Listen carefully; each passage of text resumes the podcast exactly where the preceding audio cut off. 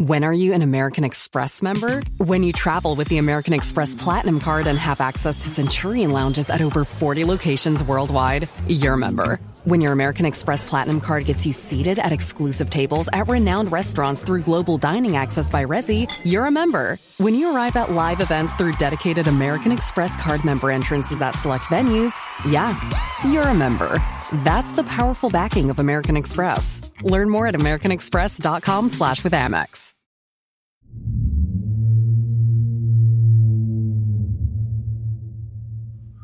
Muy buenas noches a la comunidad que de nueva cuenta elige escucharnos, elige dejarnos acompañarles ahí a donde quiera que vayan, donde quiera que estén. Como siempre es un placer llegar hasta ustedes, sobre todo con recopilaciones como la de hoy, donde vamos a hablar sobre experiencias muy extrañas que créanme se quedarán con ustedes de una forma u otra. Seguros, seguras que quieren escuchar, que quieren seguir adelante. Ya no hay marcha atrás ya estás entrando en los siguientes relatos de la noche.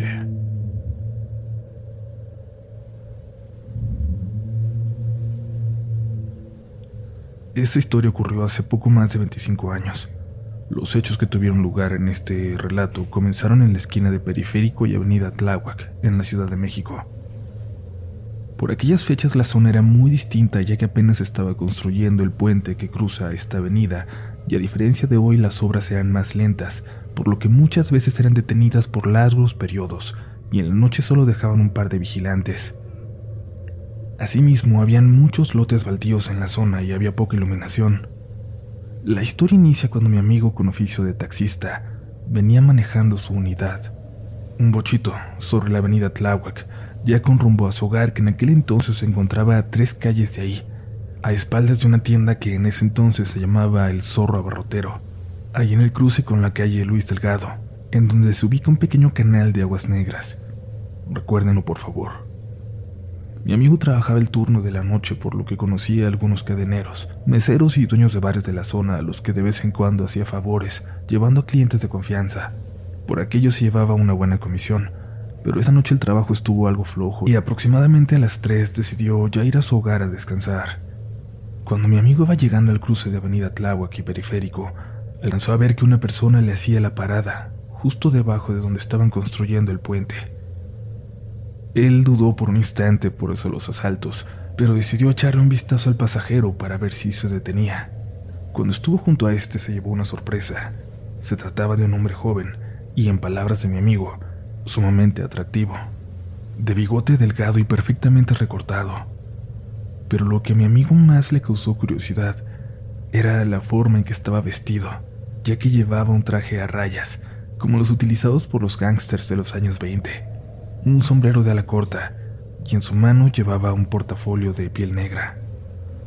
El hombre se veía muy delgado y no muy alto, como de unos 70. Mi amigo es un mastodonte de 1,90 y más de 100 kilos, y además muy bueno para los puños. Pero dice que por alguna extraña razón se sintió intimidado por este individuo. Tal vez era la hora, el lugar o el hecho de que ese hombre tenía la piel increíblemente pálida. Por un momento mi amigo dudó en darle el servicio, pero prefirió preguntarle primero a dónde se dirigía y utilizar eso de excusa. Cuando mi amigo le preguntó, el hombre, con una voz demasiado profunda para su estatura y complexión, le dijo, Al centro de Tláhuac, por favor, le pagaré bien a regañadientes y tomando en cuenta que el turno había estado flojo y que por esas fechas su mujer estaba embarazada de su primer hijo, accedió a llevarlo. Durante el trayecto mi amigo se sentía bastante inquieto y a excepción de cuando subió, aquel hombre no pronunció ni una sola palabra produciendo un muy incómodo silencio. Venía sentado del lado contrario del chofer, con su portafolios en las piernas. Si alguien viajó en taxi en aquel entonces, Recordará que los bochos no tenían el asiento del copiloto. Iba mirando hacia la calle y aunque no había tanta iluminación como ahora, los postes por los que pasaban no iluminaban el rostro del sujeto. Era como si la luz le rehuyera. Mi amigo venía muy tenso. Y esta sensación aumentó cuando pasaron justo enfrente del Panteón Civil de San Lorenzo Tezonco. Él venía tan mal que simplemente se pasaba los saltos ya sin precaución y evitaba a toda costa ver al pasajero por el retrovisor. Cuando el taxi llegó al arco de Zapotitlán, mi amigo se sentía tentado a bajar al pasajero aunque no le pagara, pero por alguna extraña razón las palabras no le salían de la boca. Llegando a la secundaria 126, una nueva sensación se sumó a la incomodidad de mi amigo.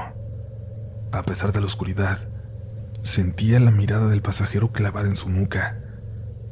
Mi amigo se detuvo en el semáforo que está frente a la secundaria y se atrevió a voltear.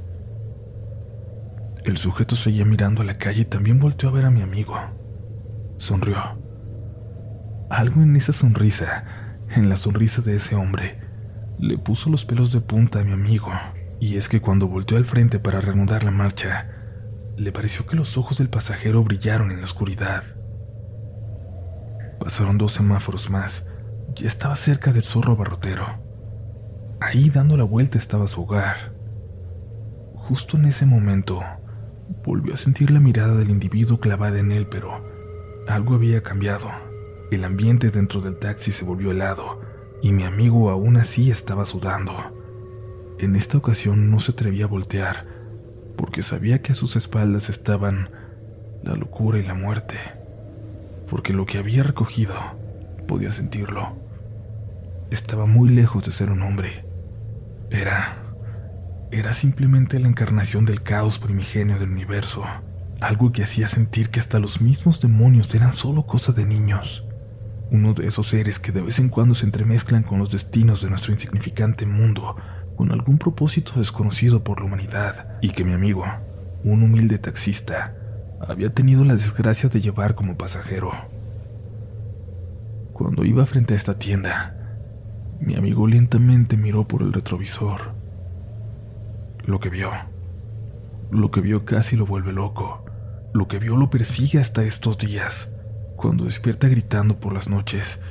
Y es que donde antes estaba el atractivo rostro de aquel hombre, ahora se veía la nauseabunda cara de una gigantesca rata de color gris. Mi amigo sintió que el tiempo se detuvo, porque no solo era esa bestial cara lo que lo tenía paralizado, sino los ojos de un color negro que parecían absorber no solo la luz, sino la oscuridad misma parecía ser absorbida por esos ojos, por esos ojos que podrían arrancarle el alma al pobre infeliz que tuviera la desgracia de mirarlos de manera directa. Lo más espantoso lo que lo hizo despertar de esa especie de hechizo en el que se encontraba fue cuando aquella bestia sonrió, mostrando unos nauseabundos dientes amarillos, putrefactos. Eso hizo reaccionar a mi amigo, porque de inmediato accionó el freno de mano y abriendo la puerta salió corriendo, dejando el taxi encendido y con las llaves puestas, pero por fin tomando camino hacia su casa, encomendándose a todos los santos sabidos y por haber.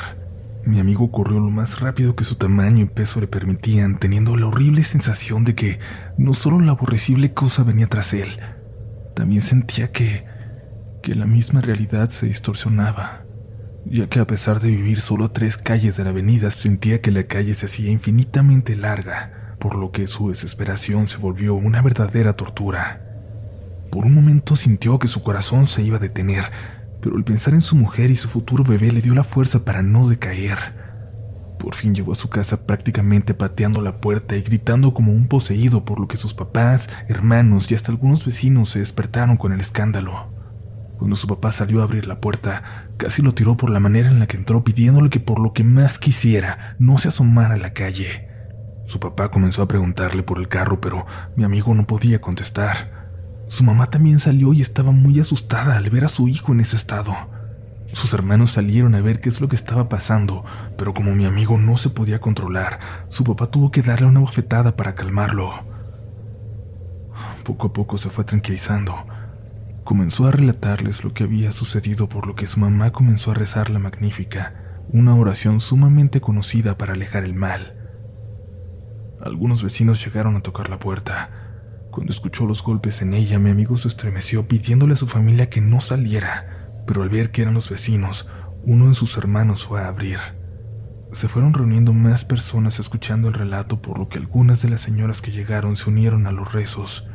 Su papá insistía en ir por el carro, pero mi amigo dijo que por nada del mundo regresaría hasta que no saliera el sol, que esperaran unas horas hasta que amaneciera. Aproximadamente a las cinco y media de la mañana, mi amigo junto a su papá, sus hermanos que también eran muy grandes y varios vecinos fueron a donde había dejado el carro. Cuando llegaron no había nadie, este ya se había apagado. Lo revisaron y la marimba del dinero estaba intacta, no faltaba un solo peso. Pero en el asiento trasero se encontraba el portafolio que aquel pasajero macabro llevaba consigo. El papá de mi amigo sacó un costal que siempre llevaba en el cofre del taxi y sin abrir aquel portafolio lo metió dentro de este junto con algunas piedras que recogió en la zona. Luego arrojó el costal al canal de aguas negras que corre sobre la calle Luis Delgado, y este se hundió para nunca más ser encontrado. Ya han pasado un poco más de 25 años de aquel suceso, pero aún hay ocasiones en las que mi amigo se despierta gritando por las noches sabe que la cosa que subió a su taxi en aquella madrugada era algo más allá del entendimiento humano. Mi amigo ahora se dedica a Uber y por ningún motivo trabaja ya de noche. Sabe que en algún lugar puede seguir acechando a aquel pasajero. When are you an American Express member? When you travel with the American Express Platinum Card and have access to Centurion lounges at over 40 locations worldwide, you're a member. When your American Express Platinum card gets you seated at exclusive tables at renowned restaurants through global dining access by Resi, you're a member. When you arrive at live events through dedicated American Express card member entrances at select venues, yeah, you're a member. That's the powerful backing of American Express. Learn more at americanexpress.com slash with Amex. Nos queda una historia más esta noche, pero te recordamos que nos puedes seguir en Twitter, en Instagram, en TikTok que estamos reactivando como RDLN oficial. Vamos a estar preparando mucho contenido para cada plataforma. Síguenos, suscríbete y vuélvete parte de esta comunidad, de esta familia que es Relatos de la Noche. Pero ahora, ahora es momento de pasar a una última historia. ¿Crees? ¿Crees que la vas a soportar?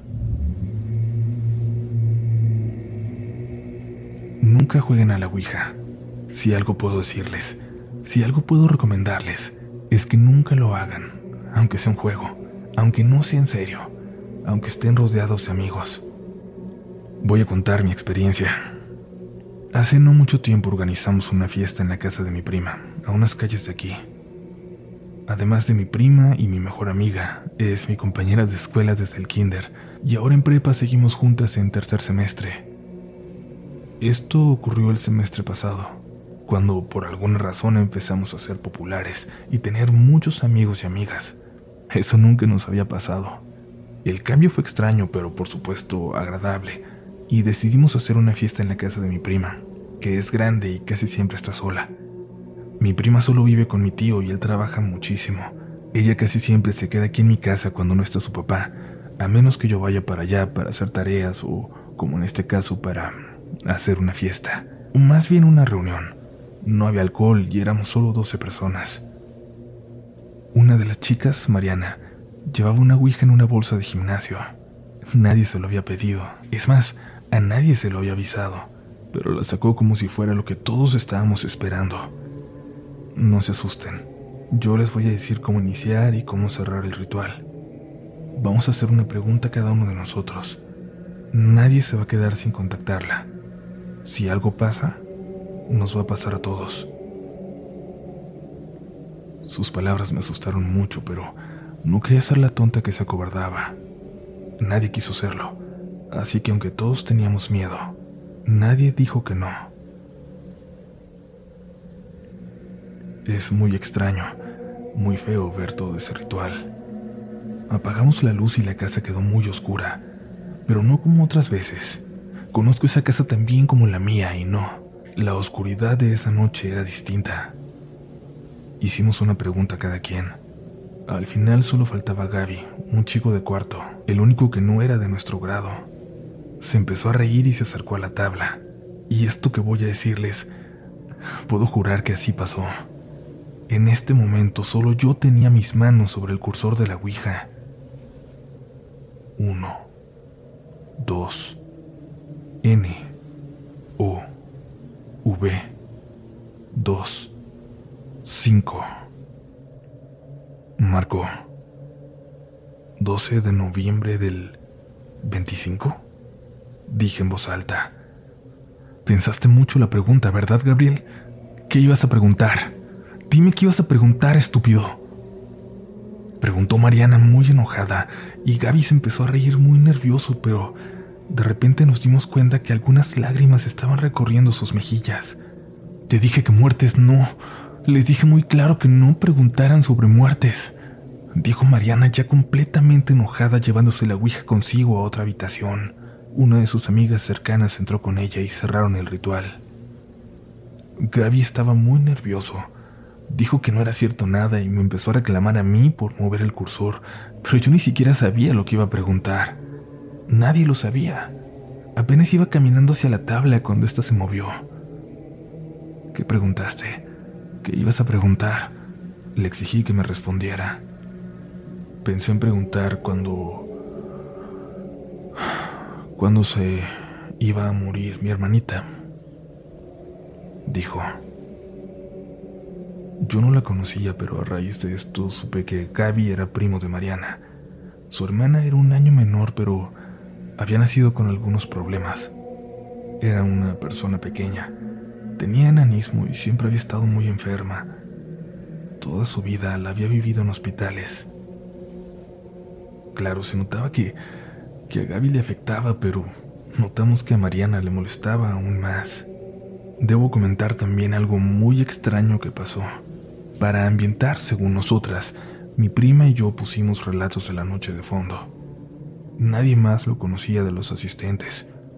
Mi prima puso un playlist y lo dejó correr, y al dejarlo ahí la computadora se bloqueó.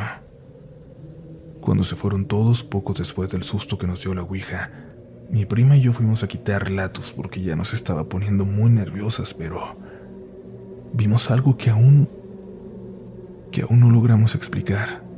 Y es que no tiene sentido porque lo paranormal no tiene nada que ver con lo tecnológico, ¿no? Se estaba reproduciendo el crucifijo del padre Lucas. Yo odio ese episodio.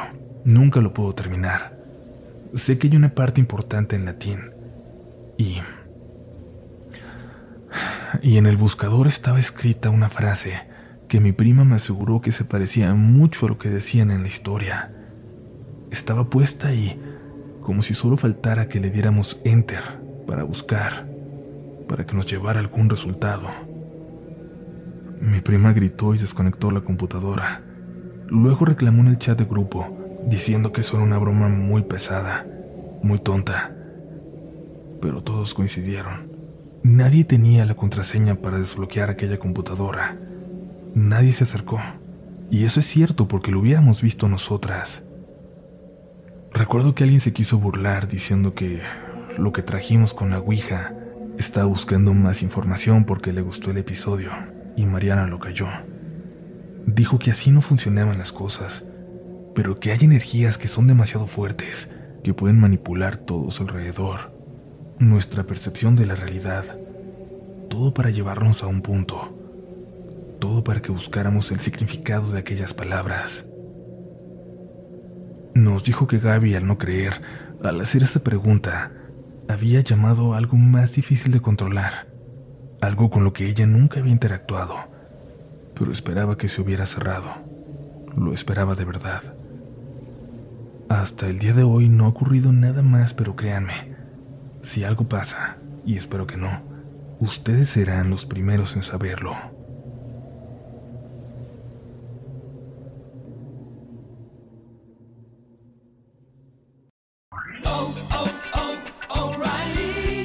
¿Necesitas ayuda? En O'Reilly Auto Parts te ayudamos. ¿Necesitas algún consejo? Te aconsejamos. Nuestros profesionales en autopartes están siempre disponibles para ayudarte a encontrar lo que necesites. Excelente servicio al cliente es solo una de las ventajas que ofrece O'Reilly Auto Parts. Los profesionales en autopartes. Oh, oh,